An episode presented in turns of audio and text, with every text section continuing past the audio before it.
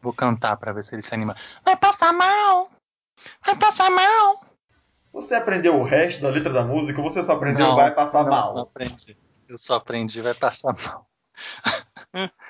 é. Drigo, uh, Alexandre pediu para te avisar que Maria Bethânia, quando começou a cantar, cantava mal que nem a Pablo. Então, tá vendo? É isso, é evolução. É ah, o povo, povo para de palhaçada, Chico Buarque canta mal até hoje. Aí, não falei? Sim. Ah, claro cu. Chico Buarque, na realidade, ele brinca que canta, né? Ele não canta. Exatamente. Gente. Aquele homem não canta. Pois é, é gente. Pô, ninguém tá dizendo que, que ela vai fazer um recital no municipal, entendeu? Hum, não. Ninguém tá falando que Pablo é a nova Maria Callas. Uhum. Ninguém, ninguém tá dizendo nada disso. As pessoas deixa... só querem uma música para ralar o cu no chão. É, deixa ela cantar. Né? A gente ficou, tipo assim, a gente ficou quase uma década amarrado com El Chan. Uhum. É, e tava é viajando o mundo com El Chan, aprendendo é geografia com El Chan. É. Vai então, passar mal. Ser... é ridículo. Alô. Deixa eu te dizer uma coisa. Cadê o José, gente? Estou aqui. Não, Tava com saudade de você. Eu acho que tudo depende. Ah, tá. Vai se fuder, Não, eu posso. Olha, Você já sabe que tem que apertar o botão de ali em cima? Então a gente é gentil até mandar se fuder as pessoas. sentidos ninja. E diga, por favor, que não é textão. Então, na terça-feira, na quinta-feira, na terça-feira, na realidade. Deixa eu só pegar uma coisinha ali. Outra coisa eu só pegar uma coisinha. Cinco segundos. Deixa eu falar uma coisa. Mal, imaginei que ele fosse fazer isso em algum momento da minha vida. Assim que eu ia você destino gaúcho Posso falar mais nada. Dico. Você vai fazer Super paranoico também, né? Deixa eu só me lembrar. Eu acho. Não é, vai ser Tô ficando enlouquecido. É, então vai ter que ser nós quatro. Sim. Fazer o quê, né? Vai passar mal.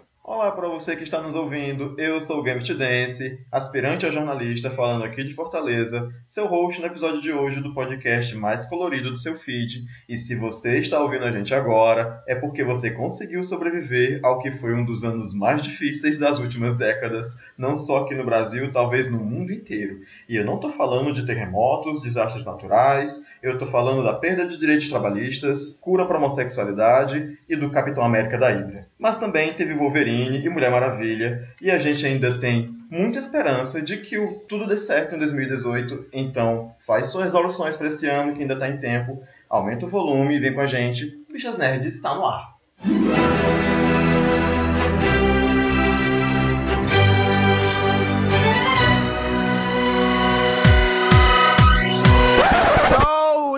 Gay in here.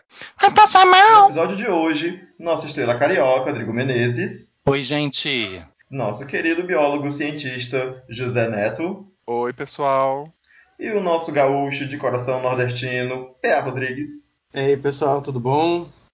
Meninos, tudo bem com vocês? Como é que foram de Réveillon?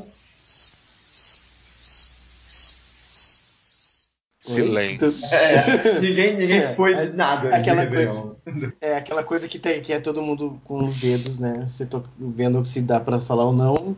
É, foi super tranquilo, pelo menos o meu Réveillon. Não sei, com o tempo parece que vai ficando mais normal. Meu Réveillon foi passado no subúrbio do Rio, então foi completamente normal. e a nossa estrela carioca, o que fez no Réveillon?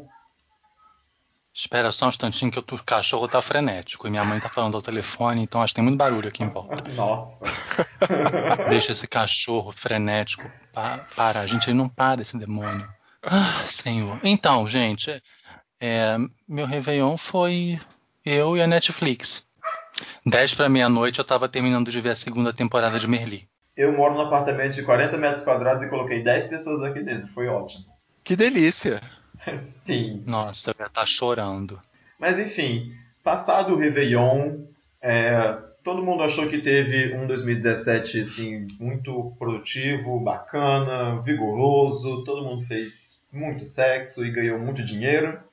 Ah, posso falar? Fala, querido. Meu 2017 foi muito próspero. Não tenho, eu não tenho do que reclamar. Eu acho que para a humanidade foi realmente uma coisa meio encalacrada, né? Assim, politicamente, na, nas relações das pessoas, né? Essa coisa de você existir em rede social foi muito pesada. né? Vai ficar cada vez mais pesado enquanto as pessoas não souberem existir em rede social. Mas no âmbito pessoal, gente, meu ano foi maravilhoso e a minha ficha só caiu no final do ano. Porque até então eu estava levando 2017 de uma maneira muito pesada. Porque, né, você olha o Twitter, tem uma bomba. Olha o Facebook, tem cinco bombas, né? E aí você fica achando que realmente está tudo uma grande merda e tá tudo uma grande merda. Mas às vezes você não, não olha para as coisas boas do seu mundinho, do seu microcosmo. Profissionalmente, para mim, foi um ano muito, muito, muito bom. É, o meu eu posso dizer que foi mais ou menos o mesmo que do Drigo, com exceção de um percalço que eu tive mais pro fim do ano. No campo pessoal, foi bastante produtivo. Acho que profissionalmente foi o melhor ano da minha vida até hoje. Produzi bastante, fiz coisas que eu gosto. E é isso. Eu tentei justamente focar nessa coisa pessoal, sem esquecer que existem coisas ao meu redor, mas para tentar não deixar todo o peso ao redor me atingir, porque realmente, sob muitos aspectos, a gente saiu de 2016 pensando que nada poderia ser pior, e 2017 foi pior. É, viajou muito, José? Viajei bastante a trabalho, mas foram viagens boas, produtivas, conheci coisas legais, valeu a pena. Que países você conheceu esse ano, José? Não, só conheci o país Brasil. Pensei que tinha viajado para o exterior, mas tudo bem. Não, a última foi ano passado, mas esse ano foi mais conhecer o país Brasil, lugares que eu não esperava conhecer. Ah, não, teve sim. Se for considerar a fronteira exterior, eu estive na fronteira. é, ficou um pé lá e outro cá, né? Exatamente, fiz uma foto literalmente assim. PA, como é que foi seu ano, querido? Ah, não sei, assim, parar e pensar, foi um ano. Cansa... Para mim, eu digo que foi cansativo. Não foi um ano assim, aqueles anos lindos, maravilhosos e felizes, mas foi um ano extremamente cansativo. Não foi o primeiro ano completo em que eu tive o semestre trabalhando e estudando, então foi meio complicado, assim, sem férias, uh, correndo de um lado para o outro. Foi um ano corrido, literalmente. Teve alguns percalços, acho, mas não foi nada assim de tanto estresse Claro, o que a gente sempre vê é aquela coisa de que o mundo não vai legal. Eu até tenho me afastado com um pouco do, das redes sociais, tenho ficado mais no Twitter mesmo. O Facebook não tem me chamado tanta atenção, assim, me afastei bastante até do Facebook, mas digamos que eu tentei fazer com que pensar que posso fazer um ano melhor do que foi 2017 para mim já comecei ele com um desafio que, tá, que eu estou passando agora. Um desafio bom até para mim. Estou tentando fazer 2018 melhor. Até porque vocês me conhecem, então eu estou exatamente há 3 dias e 18 horas sem fumar. Oh! Que maravilha!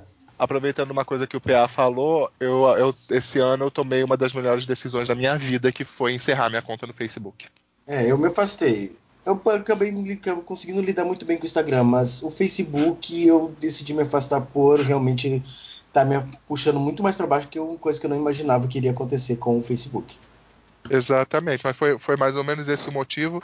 E eu resolvi radicalizar e encerrar logo a conta, porque eu me conheço e se eu não fizesse isso, se eu, eu não sou controlado para fazer isso que você fez. Eu ia acabar entrando e ia voltar tudo. Então é melhor radicalizar no meu caso. Não, e tu não foi o único, José, assim, tem vários, algumas outras pessoas, assim, até mesmo a prima do meu namorado também, ela pegou ele literalmente em si.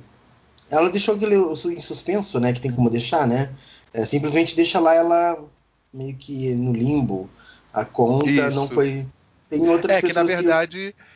É, é uma, é, existe uma burocracia grande para você encerrar a sua conta no Facebook. O que eles permitem que você faça direto no site é essa suspensão que deixa a sua conta meio que num limbo lá, mas continua tudo lá.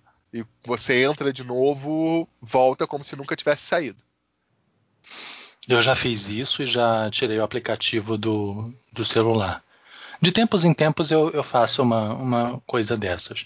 Mas hoje eu uso muito menos do que, do que eu já usei.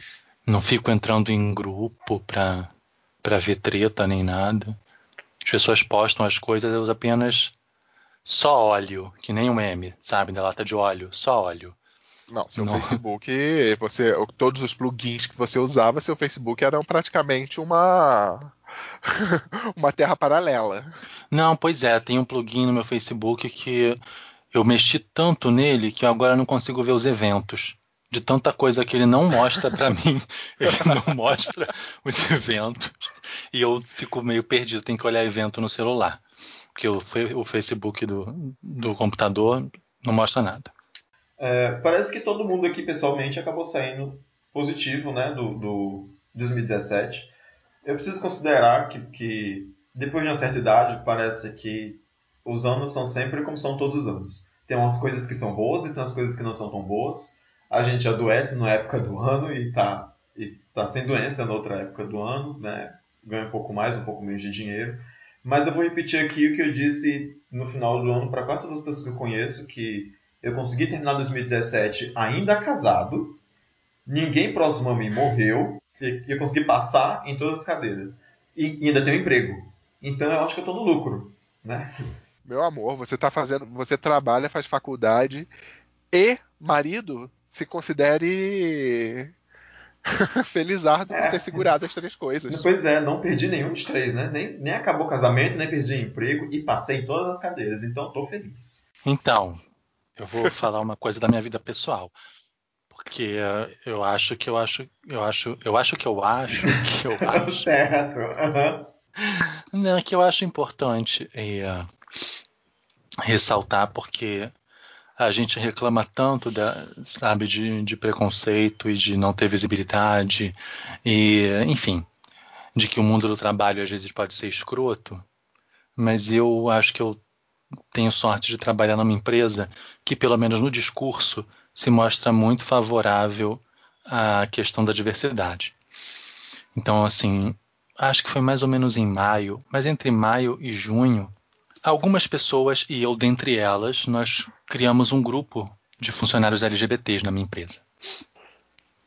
E hoje o grupo já tem 250 pessoas, mais ou menos. É, a gente já conseguiu aval do banco para participar em 2017 de um evento do banco em São Paulo, tipo com uma mesa, sabe, com o nome do grupo, distribuindo panfleto, falando para as pessoas: olha, existe um grupo de funcionários LGBTs no banco.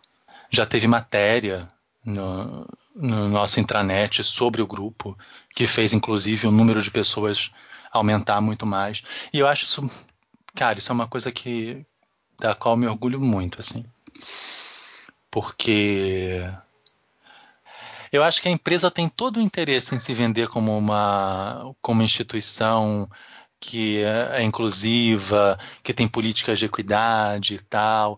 E eu acho que a gente, enquanto público-alvo dessas políticas, a gente tem obrigação de chegar e falar: é, é inclusivo, então tá, deixa que eu vou te ajudar a, a dar uma direção para essa inclusão que você está dizendo que faz.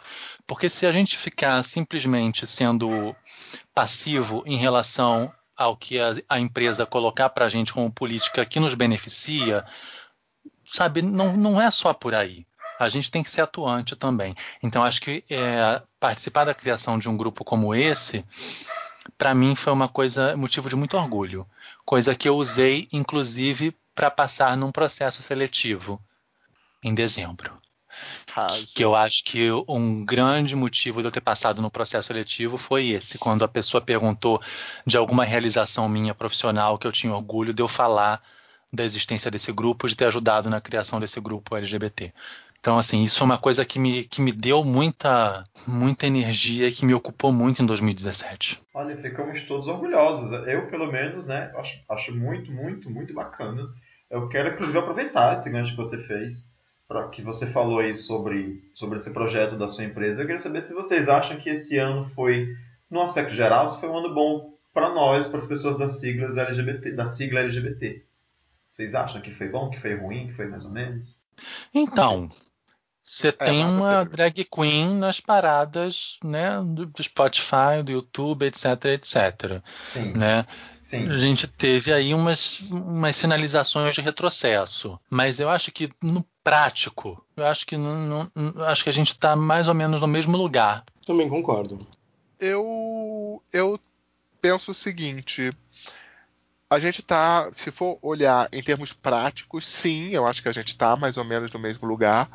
Mas por outro lado, eu acho que dá para ver de positivo que a consciência das pessoas está aumentando. Eu acho que as pessoas estão ficando mais conscientes do, do seu papel social e político. E justamente por isso, porque elas estão mais conscientes, a gente está tendo aí uma onda conservadora em resposta a isso, a essas pessoas que estão sabendo se impor, que estão começando a ocupar o espaço, estão cobrando ocupar espaço. Então, eu vejo isso de positivo e toda essa reação que a gente vê é por causa disso. E, sinceramente, eu sou pessimista a curto prazo, mas eu acho que a longo prazo, de repente, coisas boas vão vir, coisas melhores vão vir. Porque essa consciência, querendo ou não, ela está aumentando, sabe? Eu concordo com o pessoal, a gente está praticamente no mesmo ponto. Não, não creio que evoluímos grandes coisas, mas também não retrocedemos. Eu não sei, eu, eu, não enfrento dificuldades dentro do nosso mundo. A própria empresa onde eu trabalho também, ela é super aberta com relação a próprias trabalho. A gente tem ali no meu ambiente de trabalho tem gays, tem lésbicas, tem trans, tem todos são tratados sempre da melhor forma possível e de forma igual, certo? Então, não vejo muito a evolução, digamos assim, para ser bem exato, mas eu acho que a gente pode melhorar muito mais. Eu acho pelo menos é que era a impressão que eu ficava muito com relação ao Facebook. Eram as, as, notícias que me vinham através dali, que me viam ver um mundo muito retrocedido, muito em que as pessoas continuavam com essa versão mais agressiva de preconceito, essa muitas vezes pensamento muito mais fechado uh, com relação às possibilidades que o mundo oferece. Então, realmente o mundo em que eu vivo é o que eu gostaria de viver e o que eu estou vivendo é esse em que as pessoas aceitam umas às outras. As pessoas que estão próximas a mim são aquelas que aceitam, são aquelas que vivem bem comigo. Não creio que um talvez vai evoluir muito. Esse é meu medo que eu tinha de ficar constantemente observando as notícias que vinham do lado de fora do mundo em que eu vivo.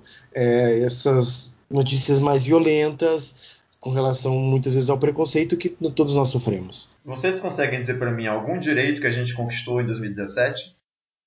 Então, a gente tem esse nosso legislativo super conservador, então do Congresso a gente já a gente já meio que tinha uma perspectiva de que nada de bom viria do nosso Congresso. Em 2016 o, o judiciário teve uma participação boa nessa questão dos direitos. Eu realmente não sei dizer em 2017 se houve alguma participação deles na, em alguma conquista importante, certo? Mas não é exatamente uma questão de direitos LGBT, mas esse ano, por exemplo, na questão em 2017, na questão da saúde, a gente teve aí a instituição de políticas importantes, como foi, por exemplo, a PrEP, que foi oficialmente instituída no Brasil a partir do dia 1 de dezembro. Então eu, eu me forçaria a citar isso, tá? Temos pelo menos uma boa notícia. Foi, foi algo importante, tá certo? Mas realmente, em termos de direitos civis, eu vou a, assumir minha ignorância. Eu vou, eu vou dizer, eu vou fazer agora dois relatos pessoais. Até novembro, né, enquanto eu, a gente vive aqui na nossa bolha social, então a gente tem alguns amigos que são bacanas, né? É, a gente se envolve com pessoas que gostam da gente, a gente vai para os lugares onde a gente é querido, etc, etc. E até aí está tudo bem. É, então eu vou falar sobre duas coisas que aconteceram em dezembro, né, e que me fizeram, que diminuiu muito a média do, do lado positivo sobre 2017. Uma delas é a seguinte: eu fiz um coleguinha de parada de ônibus, né? Num dado momento, ele falou para mim que, que estava conhecendo um rapaz, etc, etc. E foi um jeito que ele achou aí de me dizer que também era gay. E aí a gente ficou trocando ali, né, é, esse tipo de informação. Ele sempre falava sobre alguém com quem ele estava paquerando, estava saindo, e por aí vai. Num dado momento dessa conversa, né, a gente vai conhecendo as pessoas, e aí eu comecei a perceber que ele tinha alguns problemas de, de homofobia internalizada. Certa vez ele me contou que estava na praia com, com um rapaz com quem ele estava ficando, e aí ele falou que foi, o domingo foi muito bom na praia, mas que ele ficou muito chateado, porque infelizmente, como ele estava na praia, ele não podia né, pegar na mão do, do, do rapaz, demonstrar, fazer, é, é dar demonstração de afeto, de carinho, porque estava na praia. Né? E aí eu me perguntei por quê, né? Por que, que você acha que não podia fazer? Ele me ajudou, ah, porque as pessoas podiam ficar ofendidas, não sei o quê, né? E aí, numa outra vez que ele estava me falando de um outro episódio, ele me disse, ele comentou comigo assim, que estava na praia e viu um cara bonitão, forte, bombadão, não sei o quê, e ele ficou acompanhando o cara com os olhos, mas aí quando o cara chegou na mesa da barraca e sentou, o cara tava, abre aspas, tava acompanhado de um baitolão, um viadão, uma maricona. E aí, fecha aspas. E aí, mais uma vez, eu dei de ombros. Qual o problema? Ele falou, ah, porque é muito feio o gay que dá pinta. E aí o meu sangue começou a ferver porque eu já sou tão impaciente com héteros que são homofóbicos, que, que, que gostam do gay que, que, né, que, é, que é padrão, do gay da família brasileira.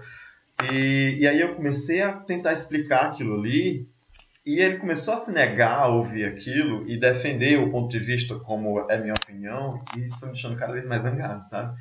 Enfim, a gente se separou ali no ônibus, e aí eu peguei o telefone e mandei um texto de muitas laudas, né, falando sobre homofobia internalizada, sobre preconceito dentro da classe, né, sobre como não é legal a gente ficar hipervalorizando pessoas que, que estão dentro do padrão heteronormativo, né, porque dá a entender que só pessoas que estão nesse padrão é que merecem ser, ser respeitadas. E ele tentou falar para mim que ele não dava pinta, né, que, que, se ele, que ninguém identifica ele como gay porque ele não dá pinta, e se colocar numa posição é, superior. Discreto, fora do meio. Exatamente. Né? Como se aquilo fosse um benefício, né? como se aquilo transformasse ele em alguém que fosse passível de respeito e as outras pessoas diferentes não fossem. E eu fiquei muito decepcionado com isso. A segunda coisa foi a seguinte. O amigo de um amigo meu me, me, me adicionou no Facebook, eu aceitei, a gente se conhece dos eventos da casa desse meu amigo, e somente. E aí ele fez aquela postagem que ficou muito, tá muito famosa esse ano, que é dizer que eu não, não me chame de homofóbico porque eu não gosto do Pablo Vittar, porque eu sou fã do Renato Russo, do Fred Mercury, do Elton John, né? Ai, ai. Ele, pois é, o meu problema não é homofobia. E obviamente eu fui lá como bom militante que sou, né? Porque eu acredito que quando a gente vê alguém com uma posição errada, a gente vai lá e não é rebater, mas a gente vai lá e tenta explicar, olha, não é bem assim. E quando eu comentei que não é bem assim, né, que o comparativo não é válido, se vocês soubessem a enxurrada de, de amigos dele, a enxurrada de hétero que veio me ensinar sobre o que é homofobia, você não tem noção. Acho que foram mais de 30 comentários tentando me rebater e ninguém estava preocupado sobre, sobre o que era aquilo de verdade. Para não ser injusto, teve umas quatro ou cinco pessoas que foram lá e disseram: olha, essa posição está errada mesmo, e etc, etc. Mas a maioria absurda das pessoas partiu em defesa do hétero porque ele é um cara muito legal. E ao que parece, pessoas que são muito legais, né, elas não, elas têm a, a carteirinha do isentão, elas não emitem comentários homofóbicos porque para as pessoas, homofóbico é o skinhead com tatuagem da suástica com a lâmpada na mão esperando o gay passar para bater no cara. E não é bem assim que funciona. Sim. Todas as pessoas são passíveis de cometer, de fazerem comentários homofóbicos, assim como tem negros que fazem é, comentários racistas e mulheres que fazem comentários machistas e o fato de você ser fã de, de artistas homossexuais também não te isenta, afinal de contas a minha mãe é mãe de um gay e ela também faz comentários homofóbicos, apesar de me aceitar, de receber muito bem meu esposo em casa, e tratar ele como se fosse um filho dela sabe? E esses, essas duas coisas me fez pensar em como a gente acha que o mundo tá bacana porque a gente está isolado na nossa bolha. Sabe o que é que eu acho engraçado desse povo que usa esses argumentos? Ah, eu gostava de, eu gostava de Renato Russo, uhum. eu gostava de Fred Mercury, eu gostava de Elton John. Sabe o que, é que eu acho muito engraçado desse argumento? Quando é que você, entre aspas, descobre que Fred Mercury é gay? Quando ele tá morrendo. Sim. Mas era exatamente quando onde é, eu queria chegar. Sim. Quando é que você descobre. Tudo bem que Renato Russo fez Meninos e Meninas, ele tem toda uma, uma história um pouquinho diferenciada. Mas a coisa da homossexualidade dele só vai a público de verdade quando? quando ele está morrendo. Cazuza, idem. Elton John, Elton John foi, se, foi sair do armário, ele já estava velho. Sabe? Aí esse povo me vem com esse argumentinho.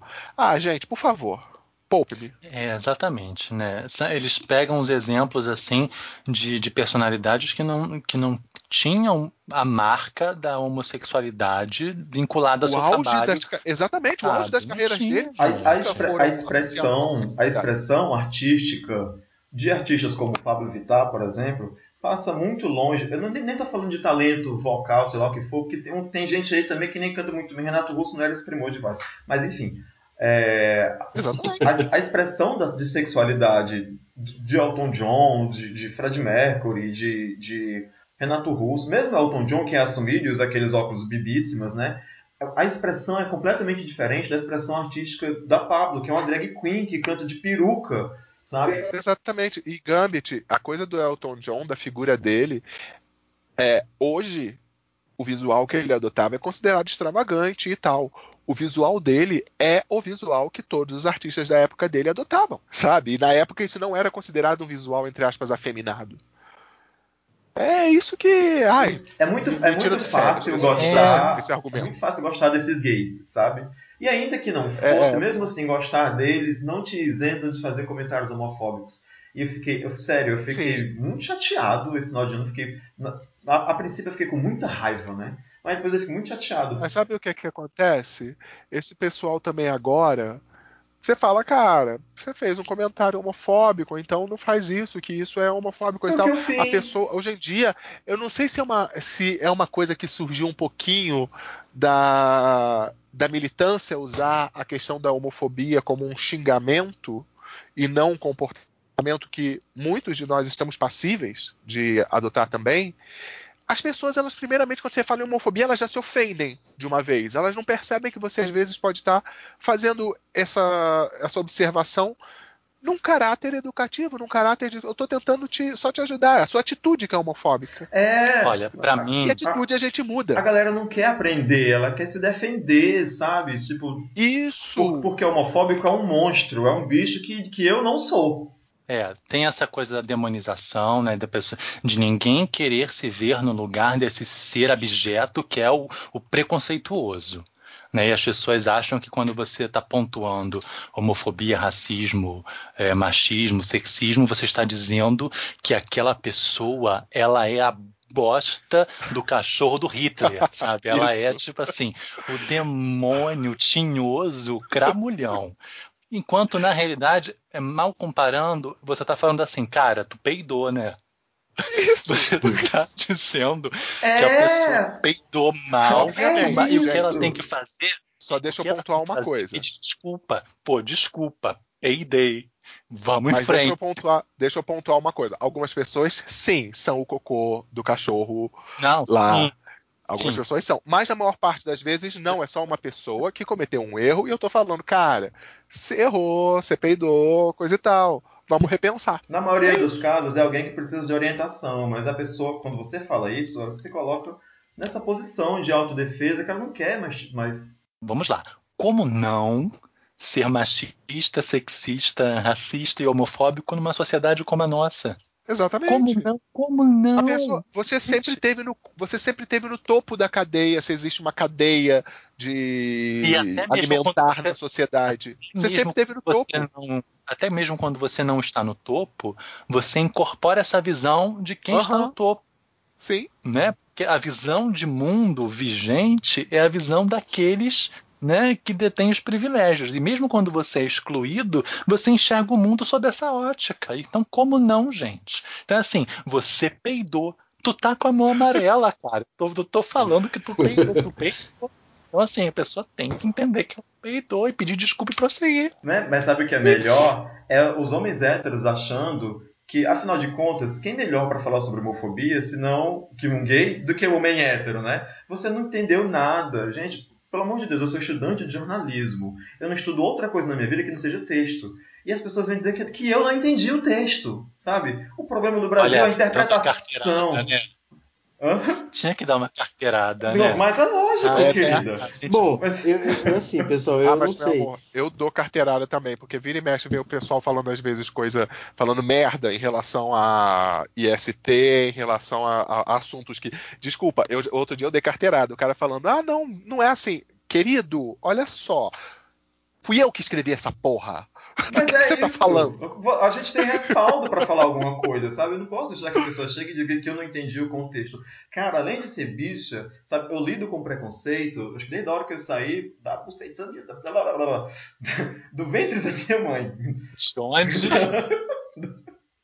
Oi? da, da Laricinha da minha mãe, desde Mas quando eu só, nasci. só complementando. É que assim, ó, não, pessoal, eu só, a Ah, única desculpa, coisa assim, que eu. falar. É, é que assim, eu só com relação. Eu sei que. Eu entendo mais ou menos os dois lados, tá, Gambit? Com relação à tua proposta, quando tu fala e tenta corrigir a pessoa, e ah, a proposta também da situação do, do outro que tá do outro lado com relação a isso. De quando se é corrigido. O que que para mim ficou, porque eu passei por uma situação já parecida com essas, e para mim, o que que para mim era problemático com relação a dizer que eu peidei é de que eu preferiria que aquela pessoa que tenta me corrigir não precisasse me expor ali. Eu sei que está todo mundo sendo exposto numa rede social, mas eu, quando sofri essa situação, eu preferiria então que a pessoa que, que fizesse dizer assim: ah, olha, cara, peidou, me dissesse na minha cara, me dissesse para mim que eu peidei, que eu fiz errado.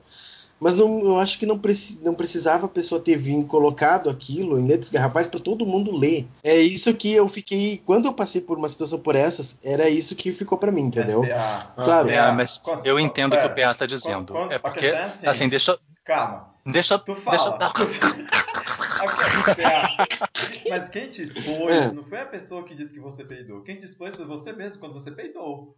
Sabe, o cara fez um post Sim. público no Facebook, aquilo passou pela minha timeline. Eu não vou lá no, no privado dizer pra ele. Não, não, eu vou dizer na, na publicação, porque quem vê a publicação vai ter que contextualizar aquilo ali. Sabe? Porque se eu for dizer pra ele aquilo no, no, no privado, ele não vai chegar lá em público e dizer: olha, eu fiz uma merdinha aqui, eu dei uma cagadinha, mas eu tô limpando agora. Tá ok? Isso não vai acontecer. É, mas eu, eu acho, o Gambit, que é complicado, né? Tipo assim, você. Eu entendo que o cara fez uma postagem pública, etc, etc, etc.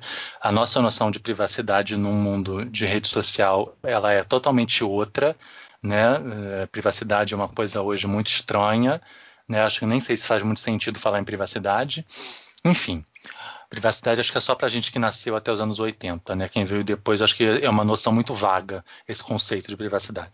Mas eu também acho que às vezes a gente vai assim na jugular das pessoas, né? Eu acho que a gente podia tentar ir no amor.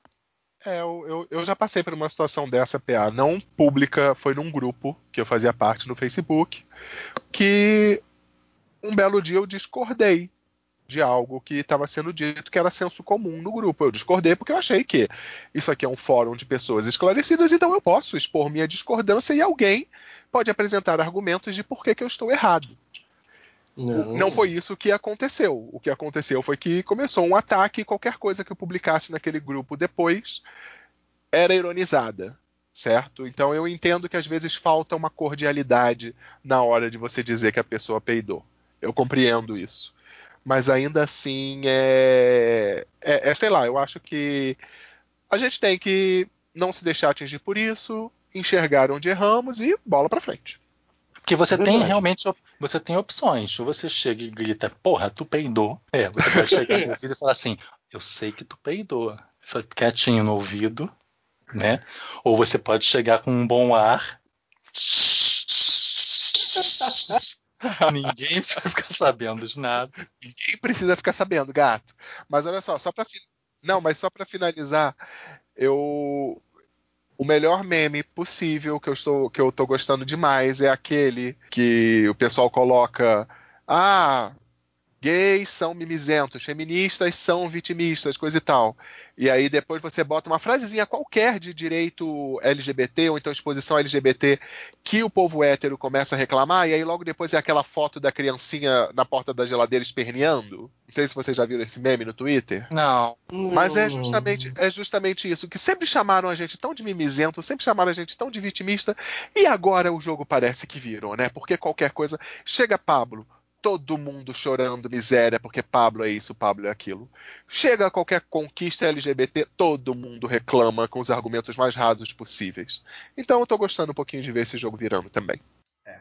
Bom, eu não queria ter monopolizado o assunto, né? Era só para dizer, falar sobre o meu descontentamento de 2017, porque apesar de terem acontecido outras coisas, né? Acho que isso foi uma das coisas que mais que mais me atingiu diretamente porque aconteceu comigo, né? Foi ter conhecido um gay homofóbico e de foi, foi ter percebido o quanto de gente hétero ainda acha que sabe, sabe mais sobre homofobia do que nós que sofremos com ela. Então, né?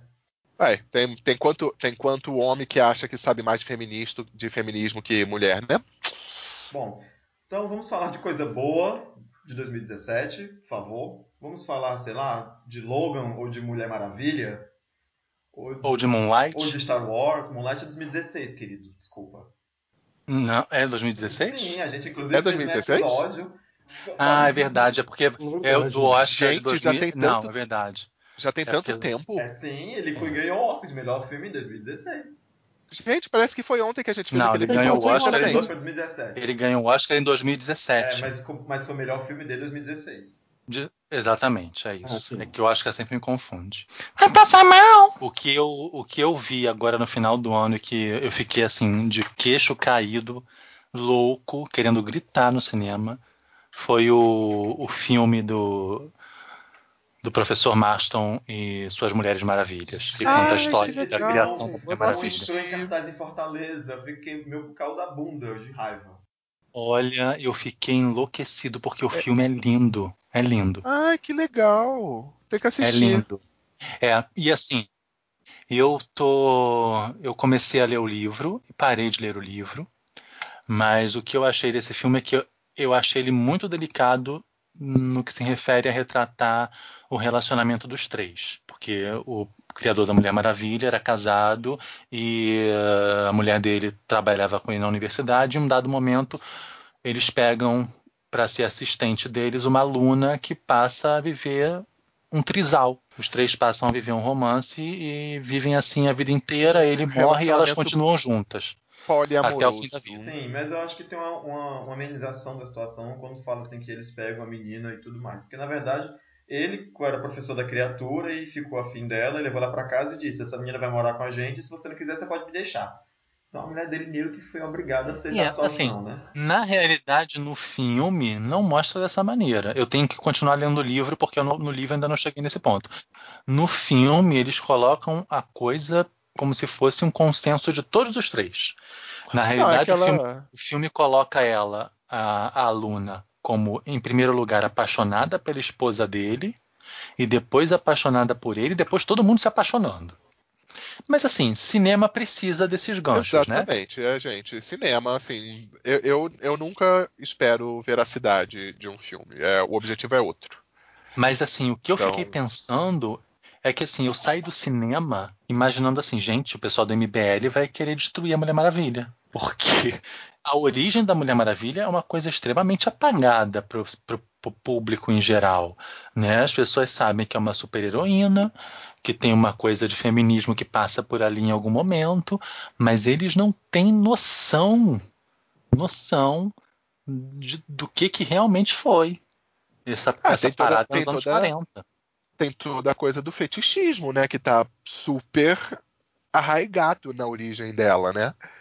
Toda, toda coisa que o Marston, ele, aparentemente, ele também era um fetichista, né? Na questão do bondage, essas coisas. Bom, se vocês quiserem saber mais sobre isso, leiam lá A História Secreta da Mulher Maravilha. É um livro da Jill Lepore. É um livro fininho, ele tem quase 500 páginas. Mas, enfim, Uau. é. Eu tô lendo e tô adorando. A autora ela é muito detalhista. Ela começa ali com os pais do William, Mol William Moulton Marston, né? Aí chega nele, depois fala da, da esposa, depois da aluna que vira esposa, enfim. A história é realmente fantástica e você, você entende o, o, tudo o porquê a Mulher Maravilha é, quem são os inimigos dela, por que eles foram criados, baseados em quem. Todos são pessoas reais que passaram pela vida do William. O livro é maravilhoso. É, ah, eu acho legal. assim que, que não existe isso, não tem um equivalente para nenhum outro super-herói. Eu digo uhum. assim, a, essa riqueza da construção da personagem, entendeu? De, de não tem, sabe? Eu acho que é, é um é um case, como o pessoal gosta de, de falar o Gambit, que acho que vai saber mais sobre isso, ou até você, Drigo, eu acho que tem uma coisa mesmo de, de objetivo na, na, criação da Mulher Maravilha. O objetivo era sim fazer sim. uma super-heroína de grande expressão. Ela, ela foi completamente planejada nesse sentido, né? Sim, é porque assim, os outros heróis, ele, eles têm toda a mitologia, todo o universo, ele vai se expandindo e ele é até criado de maneira reticonizada. Né? Você tem um super-homem, que era um cara com vários poderes, que, sabe, a coisa vai mudando ao longo do com tempo. Os outros é mais orgânico. Já... Com os outros a coisa é mais orgânica, eles vão sendo construídos. A Mulher Maravilha não, ela já nasceu construída. Sim, ela já nasceu construída, ela já nasceu Todos sabe? Dos conceitos um que o William, que o William formulou no decorrer da vida dele, etc, etc. E aí, uhum. e aí eu acho que pelo contrário, ela vai perdendo coisas, sabe? E depois recuperando. Mas eu acho fantástico, porque eu, não, o caso dela não tem paralelo com, com os outros heróis, no que, uhum. no que diz respeito à criação. Pelo menos eu, eu penso assim. Aproveitando mas, que falamos de super-heróis, esse ano o Batman casou. Quem liga, né, gente? Casou. Quem liga? Como? Gente, eu tô muito por fora. Eu nunca gostei de Batman. Batman casou com Selina Kyle. Beijo, sociedade. Nossa, eu tô muito por fora. é, eu também, eu apesar de ter voltado a, a, ler quadrinhos, decidi voltar a ler um pouco de quadrinhos, um pouco mais de quadrinhos. Uh, tô lendo Saga, não sei se vocês já leram. Ah, preciso Sim, ler. e é maravilhoso. E é lindo, eu tô gostando muito, tô no capítulo 10. E decidi me propor a ver o que a DC tá com a compra dos direitos da Hanna-Barbera, né? Tá construindo com o Adventure Quest? É? Future Quest? Future Quest, é, acho é. É, Future Quest. Future Quest. Aí eu tô lendo também, tentando acompanhar o, o Future Quest. Uh, me decepcionou com aqueles que eu mais queria ver a sua história contada, porque a gente sabe que a Hanna-Barbera tem todo um cartel de super-heróis construídos, mas sem muito aprofundamento. E o que eu mais esperava quando eu vi, eu achei um pouquinho mouse, assim, não, não, não curti muito. Apesar da história estar sendo bem interessante, o que eu tô lendo do, do dos heróis da Hanna-Barbera pela DC. Mas eu aconselho a ler e tô, tô tentando acompanhar, mas realmente estou por fora com relação aos à grande mitologia, à Trindade e ao pessoal da, das grandes editoras. Só uma coisa assim, voltando para o cinema, só um filme que eu assisti que é um filme bem aventura, né? Um filme de ação bem tradicional, com exceção da protagonista. Eu gostei pra caramba da Atômica. Não sei ah, se algum de vocês gostei. assistiu. Ah, eu não vi ainda. Gente, Gente que filme legal. É muito Gostaria bom. de ter visto, mas não vi ainda. E é baseado em quadrinho, né? É, eu não sei. Não é, é, sim. é baseado em quadrinho. Mas o nome do, ele, é nome é do quadrinho muito, não ele é, é muito estética de quadrinho. O nome do quadrinho não ele é, é muito estética de quadrinho. É, o nome do quadrinho é outro. Assim, eu acho que o, o, o, o roteiro podia ser até um pouquinho melhor, mas eu acho que a Charlize Theron tá tão bem no papel. Mandou bem pra caramba, gente. Charlize Theron é linda, é diva ela, maravilhosa. Eu tive, eu tive uma certa dificuldade, assim, no começo, em ver uma mulher apanhando e ficando com a cara destruída. Porque como né? ela apanha, né? Que ela apanha muito, mas assim, não é nada que o Bruce Willis não tenha apanhado. Não é nada que o Sylvester Stallone não tenha apanhado. E como é que a gente fica desconfortável quando vê uma mulher sabe? Sendo uhum. esmurrada. Não estou falando de uma situação de violência doméstica, eu estou falando de uma situação de que ela é uma agente secreta e que ela vai passar por situações onde ela vai precisar bater e apanhar. Né? Então, assim, é, é tão complicado como o cinema, ao longo de todos esses anos, criou né, esse imaginário da agente secreta que luta, mas está com cabelo impecável, que luta, mas que está maquiada, que luta e não tem um hematoma, que é uma coisa completamente impossível, né?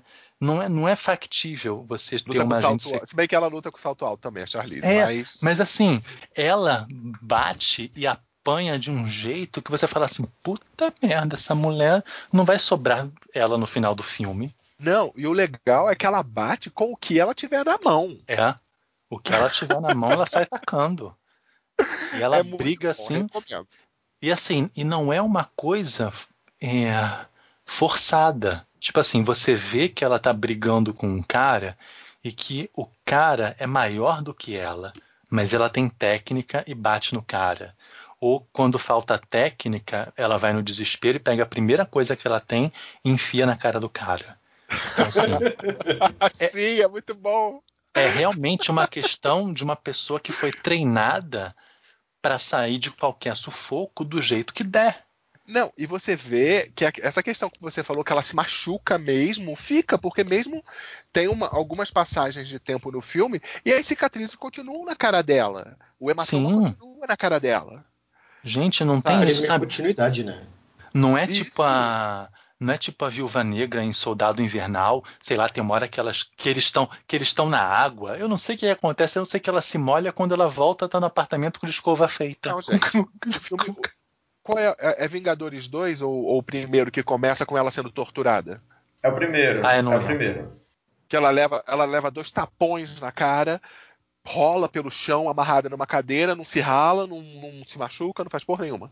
Tudo É, bem, assim- não vamos esperar isso de Vingadores, Pra mas que melhor do que Mulher Maravilha, que destrói a torre de uma igreja e sai de dentro da poeira sem um pingo de pó na cara.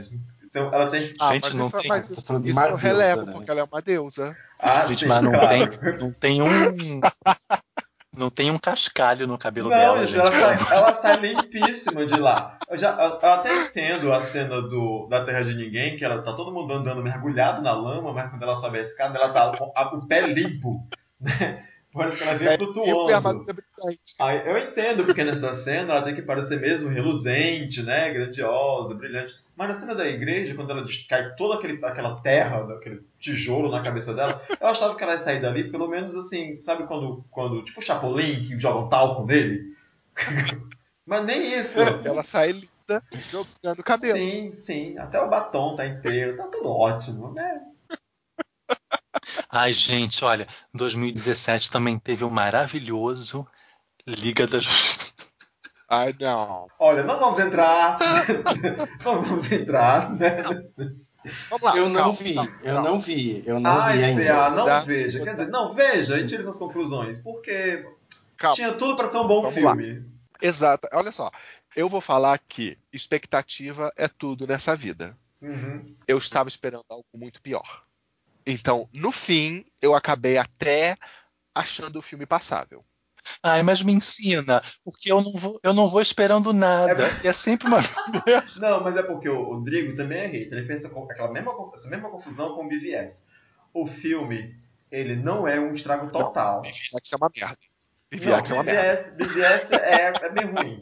Mas o Liga da Justiça, ele é passável, ele é assistível. Ele tem cenas, ele tem as aberturas dos personagens são maravilhosas, sabe? A abertura do Batman, a abertura da Mulher Maravilha. Agora, é é óbvio que, o- que o filme, o filme ele, ele tá ok até o Superman chegar. Eu acho que o, o problema do filme começa, na verdade, o problema do filme começa quando o Superman volta. Seja, o problema é, é o endeusamento que o diretor deu pra ele é que é o problema. Ah, gente, eu acho, Gente, eu acho ó, uma coisas vai- muito cagadas. Deixa eu PA. falar um pouquinho. PA Não, calma aí. PA, você pode, se você quiser spoiler. é, tá, Não, vai ser não, difícil. não, não tenho problema com spoiler.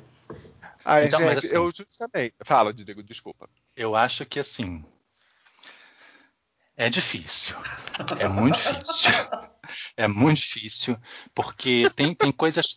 Tem, tem coisas que me incomodam muito nesse filme, como, por exemplo, você pegar o Flash e transformar o Flash num retardado. Né? Num retardado, num ladrão, né? Porque é um ladrão, para ter aqueles. Pra aquele, pra ter aquela, aquela, aquela Flash caverna sem trabalhar, tinha que ser um ladrão. Não, mas é porque Então, aquele assim, ele é- Flash, o nome dele é Barry Allen, mas ele, a personalidade é do Wally West. É o Não, a personalidade dele não é, não é não. A personalidade dele é do impulso. Não é nem o Wally Não, West. do não, A personalidade é, é do impulso. Eu diria que é uma mistura.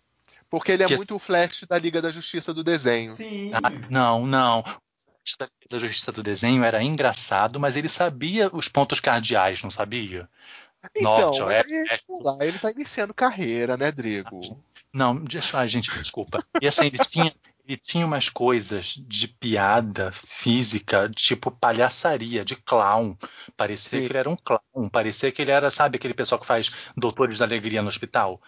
E uma coisa com olhinho, sabe, com aquele olhinho nervoso que vai de um lado para o outro. E isso sem falar que ele corria igual aquela mulher das Olimpíadas, aquela das Olimpíadas dos anos 80, aquela que não consegue chegar.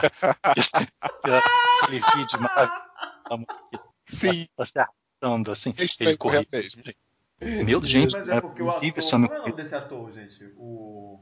O Ezra Miller? É, é o Ezra. Ele, Ezra ele não Miller. sabe correr, gente. eu acho. Não, mas eu acho que ele foi muito bem. Mas eu acho que disseram pra ele que ele tinha que fazer isso e ele fez muito bem. Eu acho o Ezra muito bom. Ele como ator, dele. desde o- a interpretação dele, Ah. por exemplo, precisamos falar sobre, Ke sobre Kevin, né? Que ele faz uh, um psicopata. Agora mesmo no. Gente, é ele, eu não lembrava. É, ele, o Kevin.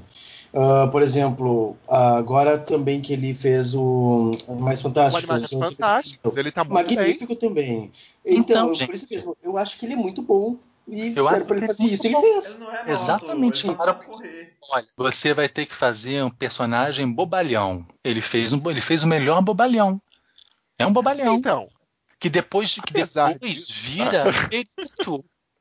No fim do filme ele vira perito, aquele idiota. Idiota que não vai saber mexer com reagente. Não vai. Tudo bem, Então. ele pode aprender né, em super velocidade. mas assim, eu, o- o- a minha impressão sobre o filme. Eu gostei de todos os personagens. Isoladamente, eu achei que todos, eu achei todos bem, não me ofenderam, eu achei eles legais. Eu me ofendi. Eu acho que os trailers venderam pra gente um filme muito diferente do que foi entregue, porque você pensa que, por exemplo, o Aquaman vai dominar aquele filme e basicamente não. Não é assim, o Aquaman é um personagem mais dispensável. É, gente, É, o homem é. o entrou na metade pra ajeitar, né? Não podia, né? Ia Então- ser outra coisa. Ia ser Eu outra gostei coisa. do Cyborg, por exemplo, apesar do visual dele estar horroroso, eu gostei do Ah, Cyborg. Parece que alguém comeu um serenata do amor, jogou aqueles papelzinhos tudo em cima dele. Mas- Exatamente, mas o visual final- é Mas no final ele fica bonitinho. Gente, gente, gente. É, tudo bem, E por mas. falar em final, né? Por que, que tem que aparecer uma floresta do sussurro no final do filme? Floresta do Sussurro. Olha, eu vou, eu vou dizer Gente. que eu me ofendi naquele filme, porque eu, eu acho que ele tem cenas muito burras. Vou repetir isso. Eu depois tem- eu vou falar o, o que me ofendeu nesse tem- filme, Gambit. acabou- Vamos ver. falar que se ofendeu com nada bonita. Agora já tem ofensa. Não, os personagens, a apresentação dos personagens não me ofendeu. Calma, A vai. apresentação dos personagens vai ser maravilhosa. A abertura da Mulher Maravilha, aquela cena do banco é maravilhosa. A, a- abertura do Batman, que é igualzinho a, aquela história péssima do, de As War. melhores coisas do filme, as melhores coisas do filme eram relacionadas à, à Mulher Maravilha, Sim. porque uma das melhores cenas de ação foi na Ilha Paraíso, Sim, sim, aquela cena foi linda. sim, Melhor cena do filme. e daí começou a minha implicância nessa porra deste filme, porque eu acho que a Mulher Maravilha tinha que ser a merda da protagonista desse filme. A gente só podia pagar, sabe o quê? Aquela cena dela em pé na estátua. Como eu achei aquilo cafona, meu Deus do céu. Gente, a porra do vilão, ele mata uma porrada de Amazona e você não vê a Diana ficando puta e partindo pra cima dele com a revolta que deveria ter. Ela tinha que estar Pois liderando é. aquela porcaria Não, daquela olha, equipe. Todos os personagens foram amenizados para que o Superman fosse pica das galáxias. Isso, me incomodou muito. Todos os personagens foram diminuídos, foram amenizados, porque. a- a- a- Isso não é nem o que me incomodou mais, mas é uma das coisas que me incomodou muito. Assim, todos eles lutaram contra o Lobo das Steppes de igual para igual. Quando o Superman chegou, ele deu uma surra na liga e depois ele lutou com o Lobo das Steppes como se ele como se fosse nada. Ele não levou um soco. E detalhe, vamos num detalhe, no começo fala quem foi necessário pra vencer aquela merda daquele lobo das, este- das estepes no primeiro ataque dele. Você precisou de deuses do Olimpo, você precisou de tropa de lanternas verdes, você precisou Gente. de Atlantes. O que, que aconteceu nesse meio tempo, né? Que ele perdeu tanto poder, né? E aí chega o super-homem, ele é mais poderoso que toda essa galera. É isso mesmo que quiseram É, dizer? isso mesmo. Foi isso mesmo. Aí eu fiquei muito puto. Mas isso não foi que, ficou, que me deixou Então, mais puto isso ainda. me ofendeu. O que, exatamente, também me ofendeu. Com certeza, isso me ofendeu muito. Mas o que me ofendeu mais, o que eu fiquei muito, muito sério, sério, fiquei com o cu no chão, foi quando o Superman voltou e que tava batendo na galera, ele foi até o Batman, segurou o Batman pelo pescoço, sabe? E aquela coisa do você, você eu conheço, me diga, você sangra. E a galera foi, sabe, no cinema, a galera foi! Gente, eu fiquei pensando, o super-homem, um super-homem que segura um ser humano, independente de qualquer coisa, segura um ser humano pela, pela mandíbula e perguntar pro cara se ele sangra, velho, vai tomar no cu, não é o Superman. Não é. Não, mas eles amenizaram isso, que ele ainda se preocupa. Ele fala exatamente essa frase: os civis primeiro. Ai, gente, mas isso foi tão jogado. Sim, foi, foi. tão jogado. Foi. Porque, tipo assim, parece que depois de anos de reclamação, estavam fazendo filme e tal, babá, babá. E, mas peraí, o povo tá falando que ele não se preocupa, né? Então, peraí, então, peraí. Os civis. Pronto, ele vai falar isso. e essa vai ser a preocupação dele com os civis. Depois que ele tá fazendo a merda É. toda e tá ameaçando o ser humano de morte, aí vem a Lois Lane na frente de todo mundo. Clark! Porque tá todo mundo cagando pra identidade secreta, né? E não, e a caixa materna, Ah, não. gente? Ninguém tem ideia. A briga rolando, a caixa materna. Não, Ah, não podemos não, não deixar de pegar as três caixas maternas. Não podemos. A outra Ai, coisa, gente. acredito que de novo temos um papelão da Lois Lane. Tipo, o, o papelão das, da Lois Lane, se você tá querendo falar que ela é aquele papelão de loja de disco, que é uma pessoa em tamanho real, você tá certo. Ela é só isso. É, basicamente isso. É que esses papelões que agora estão fazendo. Porque, desculpa, eu pra mim eu tinha que sempre aquela coisa da Lois Lane. Em todos os. As, histórico Lois Lane, pelo menos principalmente televisionado, é de uma mulher muito mais independente, é uma mulher mais. Ela toma muito mais à frente e é muito menos indefesa. Cara, mas Então- assim, é- a- participações como dessa mulher e do cara que faz o Alfred, Jamie, o Jeremy. Jeremy. Porra! Jeremy Irons. Isso. Jeremy Irons. E o Jared Leto, me, me, assim, pra mim, Jared- deixam muito Ah, tá. nos filmes, deixa muito claro que eles não sabem o que estão fazendo. Tipo assim, pegam atores Ah, excelentes. Não, sim, mas o que eu tô dizendo é, são personagens subaproveitados. Ah, sim, com certeza. Sabe, que depois você vai ver os extras, a versão do diretor, ou não sei o quê. Tinha várias outras cenas onde usaram essas pessoas que não estão naquele corte final do filme. Isso é uma das coisas que para mim denota que não tem o menor é, projeto, sabe? Tipo assim, estruturado, porque eles têm. Eles pegam essas figuras, que são figuras caras, né? Tipo assim, é um cachê altíssimo. E aí você vai ver, no fim das contas, tem pouquíssimo tempo de tela, participações inexpressivas que não juntam lá com, Lé com Cré. A Lois Lane, para mim, é isso. O Alfred te- teve boas participações, teve, mas é um ator que, que pode render muito mais. Claro Sim. que num filme da Liga não vai dar esse tempo todo de tela para ele, Então, mas, ele pode render Será muito que mais. isso não funciona como uma apresentação para de repente num futuro filme do Batman ele já poder ficar mais solto? Então, mas Talvez assim, seja um os, pouco isso. os filmes passados te dão essa indicação de que eles vão fazer isso nos futuros? É, pois é, tá bom, tá bom. Então, assim, eu não vejo isso tendo acontecido no passado e no futuro, sabe, aquele ganchinho, aquela pessoa ter tido mais projeção. A Lois Lane foi uma bosta no primeiro filme, e no segundo ela continua sendo uma bosta. Ela só estava ali porque ela tinha que, sabe? Bom, olha, nem só de Liga da Justiça foi feito em 2017, tá? Esse ano, esse ano, Ah, já terminamos. infelizmente, já chega. Esse ano, infelizmente, nós perdemos Rogéria, Sim. né? Esse Sim. ano também, esse ano morreu a, a vocalista do antigo, da antiga banda Kaoma de maneira trágica, inclusive. Sério? Isso eu nem soube. Foi, Ela foi carbonizada. ela foi assassinada, foi carbonizada dentro do carro e os bandidos, e os bandidos confessaram à polícia que enquanto o carro pegava fogo, eles cantaram chorando se foi. Foi bárbaro. Não, gente, não.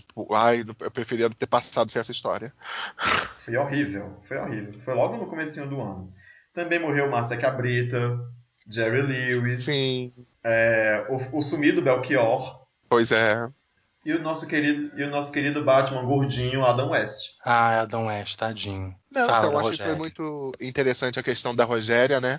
Porque ela sempre foi aquela figura controversa, para dizer o mínimo, né, já que ela mesma usava a alcunha de travesti da família brasileira. E mas eu, eu sei lá, tem muita gente que via negativamente a figura dela, mas no fim das contas eu penso que como indivíduo ela lutou com as armas que ela tinha naquele momento. Então ela conseguiu chegar a algum lugar que poucos chegam. Sim, naquele ambiente em que isso era um biscoito, ela era um token, né, um biscoito que deram para para uma certa para as pessoas, né? Olha aqui estamos colocando essa pessoa excluída aqui. Mas ainda assim eu acho que há que se admirar a trajetória dela. Só isso que eu queria é, colocar. É porque também não tem como você falar sem contextualizar. É claro que, tipo assim, uma, uma pessoa com a postura dela nos dias de hoje, eu acho que não cabe. Quem sou eu também para dizer que não cabe? Mas assim, é mais problemático nos dias de hoje você ter né? Já que você tem uma conceituação para coisas que na época você não tinha, você tem uma outra, um, um, as pautas né, dos movimentos sociais das minorias são outras. Gente, na época da ditadura, você ter um grupo de travestis que se apresentava, que fazia teatro de revista, uhum. sabe? Vamos e, considerar que é isso. A carreira dela começa lá atrás. Então, assim, ela ter as posições que ela tinha naquela época é completamente compreensível, né? Porque era isso ou talvez morrer, né? Ou, ou ela não sobreviver. É. E eu vou dizer mais, eu passei a gostar muito mais dela depois que eu vi o filme documentário da Leandra Leal, que são as, os Divinas Divas. As Divinas Divas. Divas. Que conta a história de, de sete pessoas, trans, das sete mulheres transexuais, né? Que faziam teatro de revista lá na década de de 60, 70, 80, enfim. E a gente conhece um pouco mais da vida delas de perto, né? Jeito delas, e a gente. É, eu passei a gostar muito mais dela depois que vi o filme, fiquei chateadíssimo porque ela faleceu, sério. Sim, é, mas, é, mas eu acho que é, é, a morte dela, assim como foi a morte do Lafon também, apesar de ter mais tempo, mas é pra gente lembrar isso. A gente não pode tirar as pessoas do contexto onde elas estavam inseridas. Então a gente não pode olhar elas, como o Rodrigo falou, com o olhar que a gente tem hoje tem que contextualizar, tem que enxergar qual era o meio que elas estavam. E sim, nesse contexto, eles foram pessoas que desbravaram ambientes que precisavam ser desbravados. Elas foram construtoras do espaço durante o período que elas viveram. Elas Exatamente. deram abertura, construíram aquele espaço que nós temos a tendência é nós ampliarmos e construirmos ele cada vez melhor.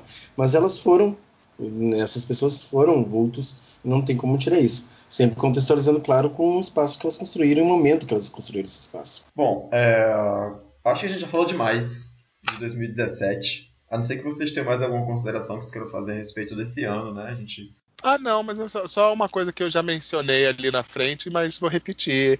Gente, desde 1 de dezembro a gente tem PrEP no Brasil, mais uma opção de prevenção para infecção pelo HIV. Yes, fico muito feliz. Procurem o posto de saúde mais perto de vocês para se informarem ou entrem no site do departamento de ISTI, de hepatites virais. Eu vou, eu vou colocar o link do site na, no, no texto do, do Tapioca Mecânica para quem escuta a gente por lá. E se você não escuta a gente por lá, dá uma olhada lá que vai ter o link que o José tá passando. É. Ok?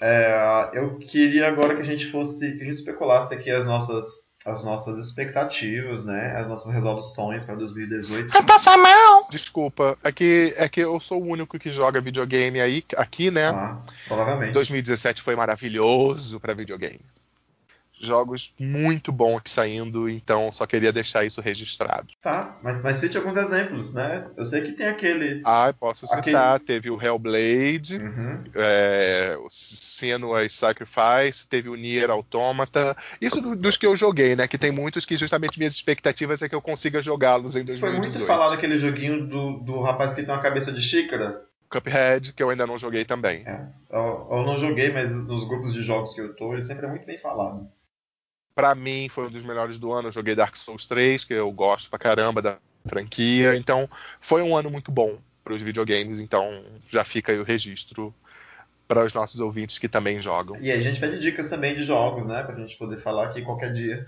Tá faltando um programa sobre jogos. É, eu vou justamente citar nas minhas expectativas de 2018 alguns jogos que eu espero que eu consiga jogar até o fim do ano, se bem que estão saindo mais coisas, então eu sei que eu não vou conseguir. É. A principal coisa que eu quero dessa lista que eu fiz para nós, né, que tem outras coisas que eu quero obviamente, mas acho que a principal coisa que eu quero para o mundo é que pelo amor de Deus, Bolsonaro não se eleja presidente. Pelo amor de Era, pelo amor de Odin, pelo amor de Oxalá, quem quer que esteja me ouvindo, né, que Bolsonaro não se eleja presidente, nem se candidate, se possível. Então, tá difícil dele se candidatar, né? Mas eu nunca imagino. Eu, eu sempre penso o pior. Então. Ai, gente, então, sobre isso, eu queria também dar uma, uma pílula. Um, um sabe? Um, eu acho que eu sei falar... o que você vai falar. Não sei, nem eu sei o que eu vou falar. Mas, Mas eu acho muito complicado que a gente, no cenário político atual, né, tenha que que o nosso esforço hoje seja e que a nossa coisa mais urgente seja realmente não eleger Beuzebu.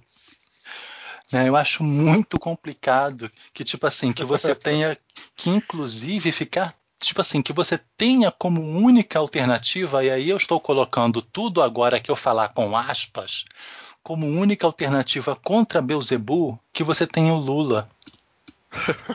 Eu acho isso péssimo, eu acho isso um horror. Acho que a gente já tinha que ter superado o Lula. Eu acho que assim, que a esquerda não ter uma outra alternativa e não ter uma coisa para mostrar, não ter pautas, sabe? Pautas assim.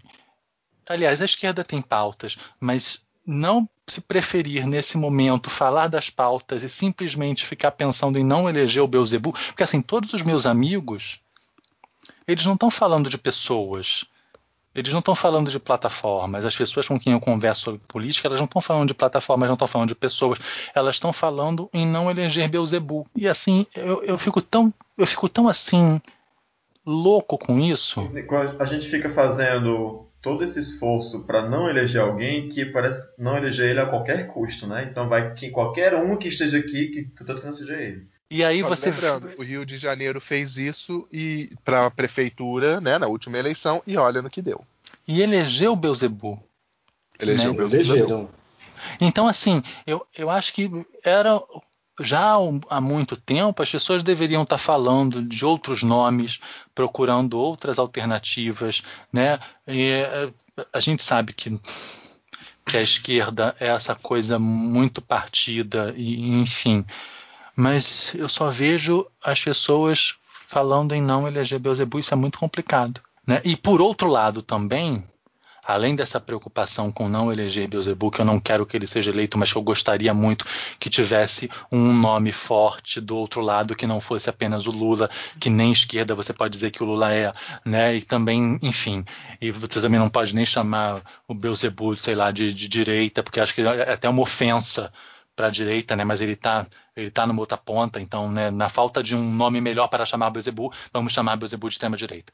É, mas assim, eu acho que a gente também devia estar tá preocupado com o deputado e senador, porque as uhum. pessoas estão tão loucas nesse fla-flu de Beuzebu e um possível anti-Beuzebu, que a gente não sabe quem vai ser, né, de onde ele vai sair, que as pessoas elas não param para pensar em deputado e senador né? Tipo assim, eu queria muito que em 2018 as pessoas elas né, começassem, que elas, por experiência do que aconteceu nos últimos dois, três anos, que elas entendessem que o país depende muito do legislativo, né? E que elas tentassem escolher né, uns nomes mais iluminados, assim, né, umas pessoas com, com plataformas legais, que elas tentassem pesquisar sobre seus candidatos, que elas pensassem em votar tendo em vista o bem-estar do coletivo e não aquilo que o candidato X vai fazer por mim.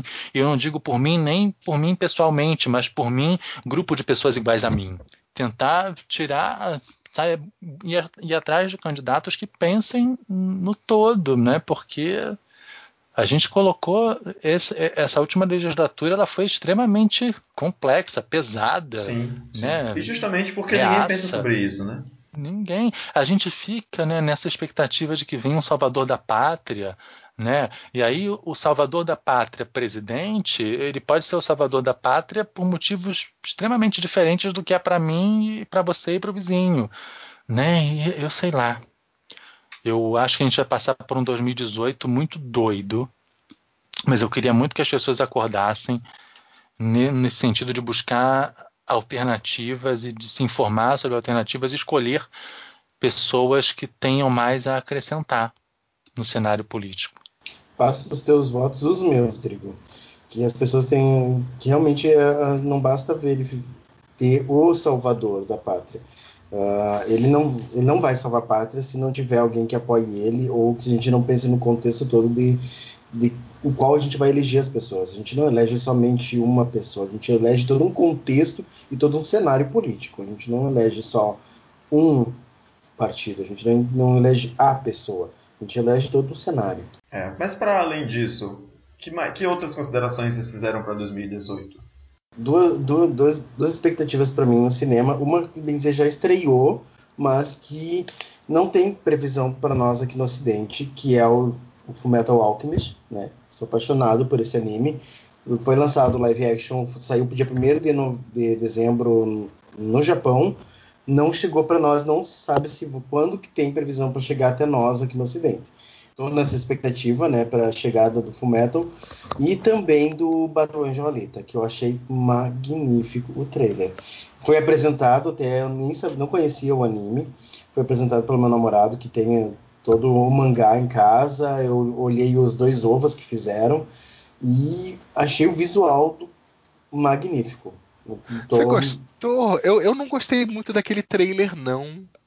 Eu achei bonito o visual, sabe? Aquela do, do live deles. Eu achei então, interessante. Ele ficou. O, o, mas aí é, aí é uma coisa pessoal mesmo, né? Que é uma, uma questão de visão. Eu imaginava o cenário do Alita como algo muito mais sujo do que o trailer apresentou. Ele estava com tanto filtro que me pareceu, sabe, um filme do. Aquele, tipo 300, que era tanto uhum, filtro uhum. que acabou não ficando legal. Mas isso aí talvez a gente possa discutir melhor. A gente pode, de repente, até fazer um futuro episódio quando ele entrar em cartaz, né? Isso, isso, por causa que realmente assim, eu Achei muito interessante a história. Claro, os dois ovos que eu vi, que foi quando chegou o Battle Angel para aqui, eu achei bastante interessante a história. É uma história muito corrida. Eu quero ver se eu me dou, me detenho então, quero ler é o mangá. Eu estou muito curioso sobre esse filme, justamente porque ele foca, aparentemente, ele foca no primeiro arco, que é um arco que não tem um final feliz, e eu quero ver como é que eles vão resolver isso no filme. Se eles vão ter coragem de fazer um final como no mangá. Mas vamos ver. É, a mesma coisa que, por exemplo, até mesmo o não tem um final feliz também. Não sei como é que eles vão resolver. É, eu, para mim, é quase um. É uma expectativa e um grande medo também com relação ao Fullmetal. É, para mim, é um anime mim que não precisava ser tocado, não precisava ser feito, mas que fizeram. Então vamos ver o que, que, que construíram junto à mitologia do Fullmetal. Então, são duas grandes expectativas e medos que eu tenho agora para 2018, em termos principalmente de cinema. É, eu não posso dizer que eu tenho expectativa em relação a cinema, porque. Sei lá, eu tô, eu tô muito por fora, eu tô muito acompanhando as coisas quando elas saem, eu não tô vendo nada com antecipação, não. Mas foi Gente, uma boa lembrança aí. Pantera Negra. E ah, tem Pantera Ah, pois é, Pantera e Negra, que vergonha. Mas eu. Tô... É. São duas, duas, dois filmes tá mais mainstream que realmente estão tem uma pegada muito diferenciada, né? Por causa que colocar um estilo de terror com os mutantes e um filme, primeiro filme de protagonismo negro, né? Com um elenco negro, realmente é um são duas são duas grandes expectativas também considero mesmo.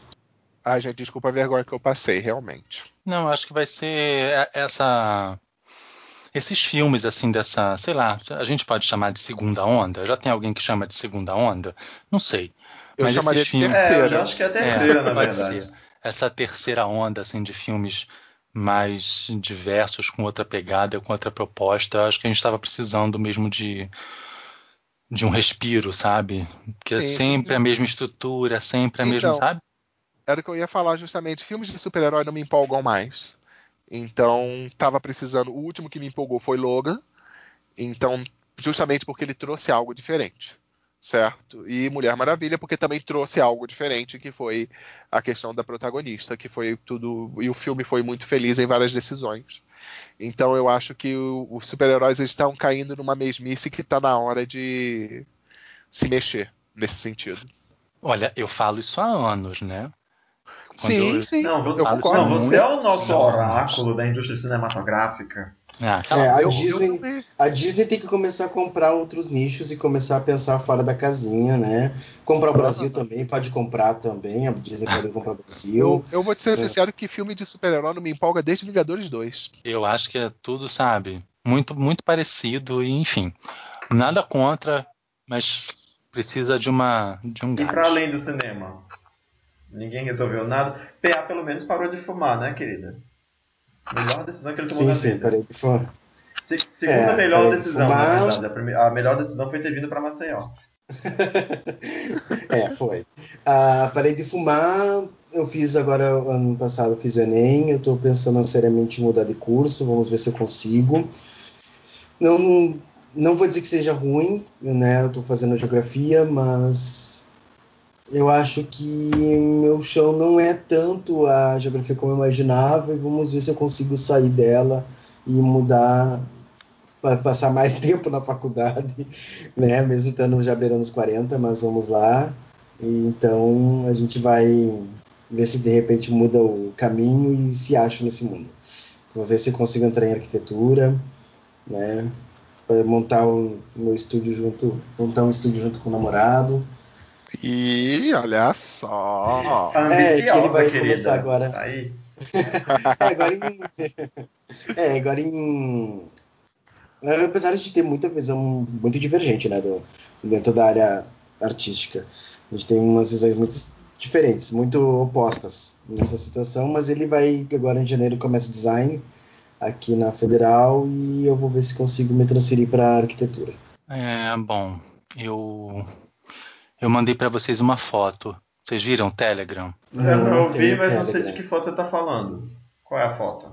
Uma foto que eu, a última que eu mandei hoje, que é uma pilha de livros, que são os livros que eu comprei em 2016 e 2017 que eu não li.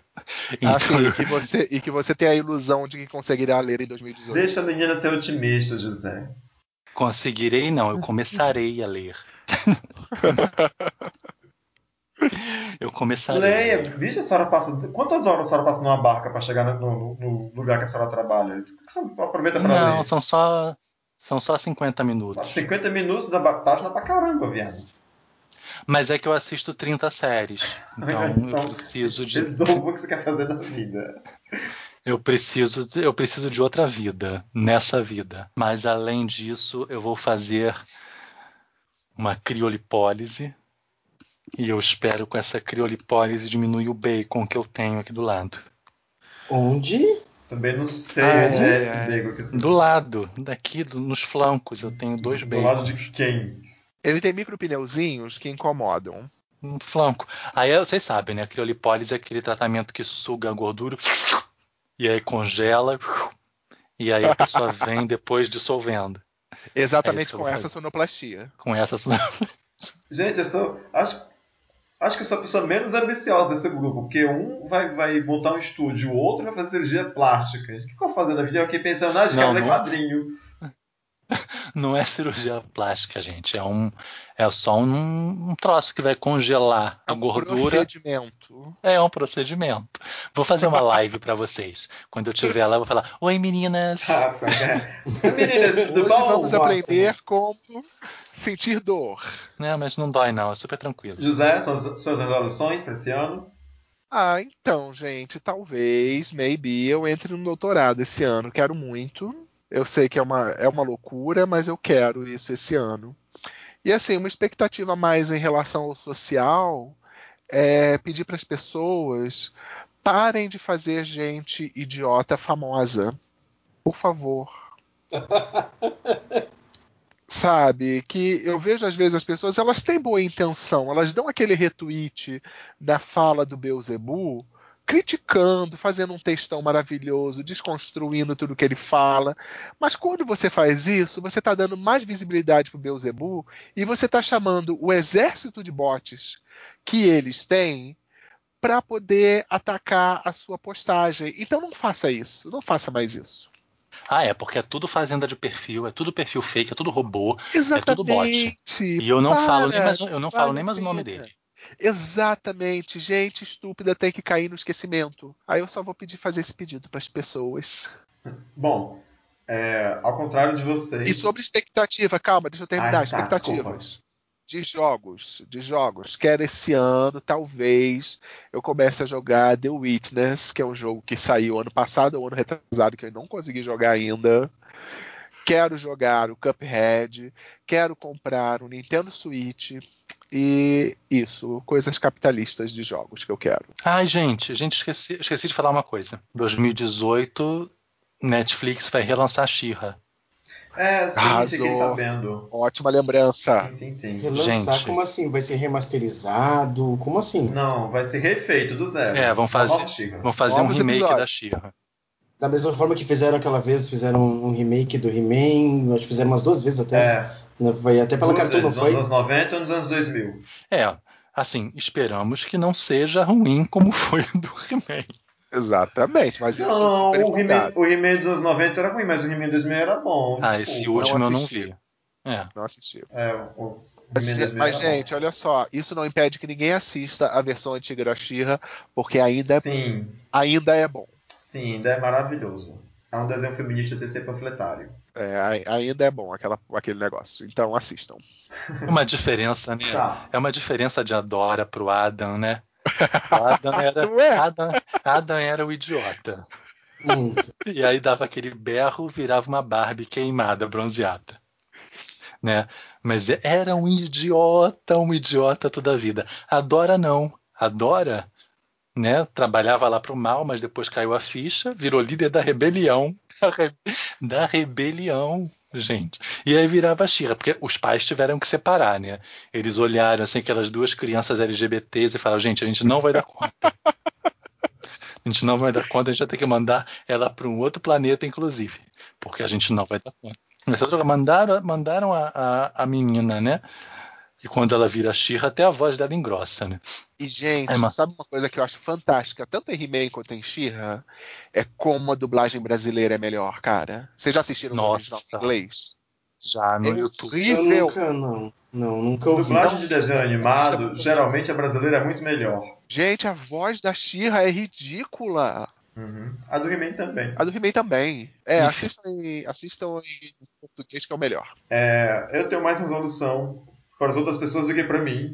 Nem sei se eu posso né, resolver isso para as outras pessoas. Eu só queria que morrêssemos menos de mortes é, violentas. Eu só queria que tivéssemos ambientes mais sadios para o nosso convívio familiar por conta da nossa sexualidade.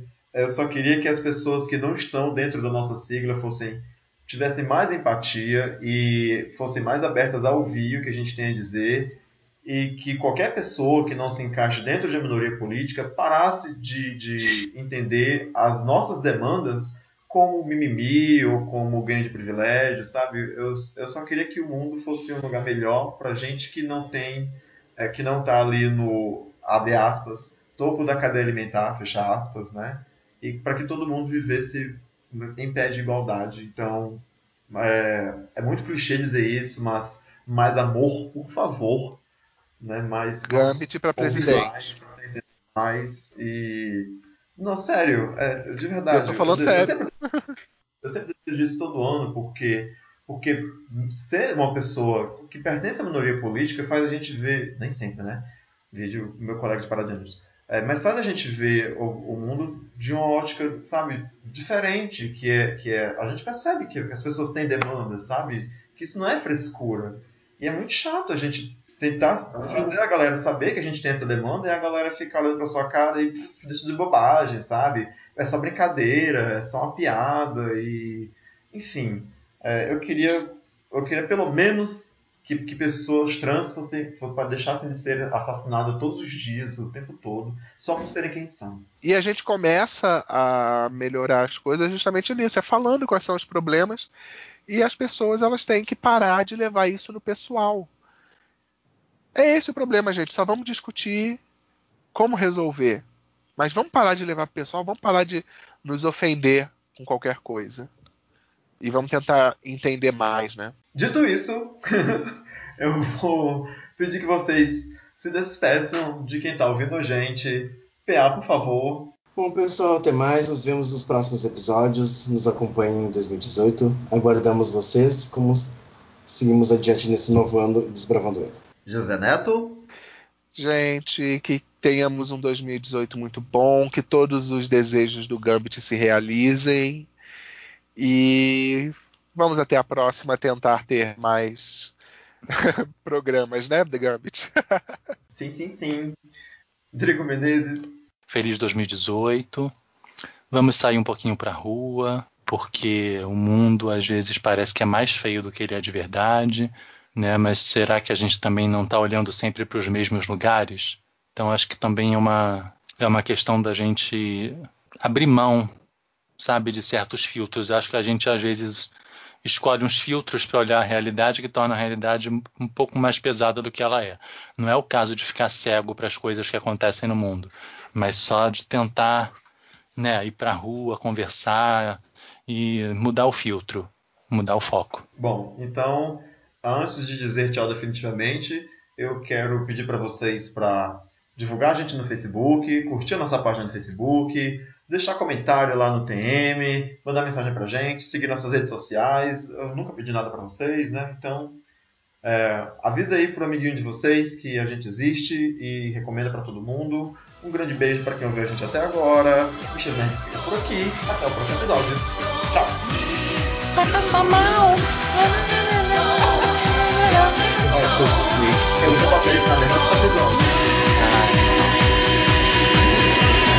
dentro do. Eu vou botar isso como. Tipo, tipo. Quando for trocar de assunto. É a vírgula. Eu quero! É a vírgula. Não, e o que? Vai ter.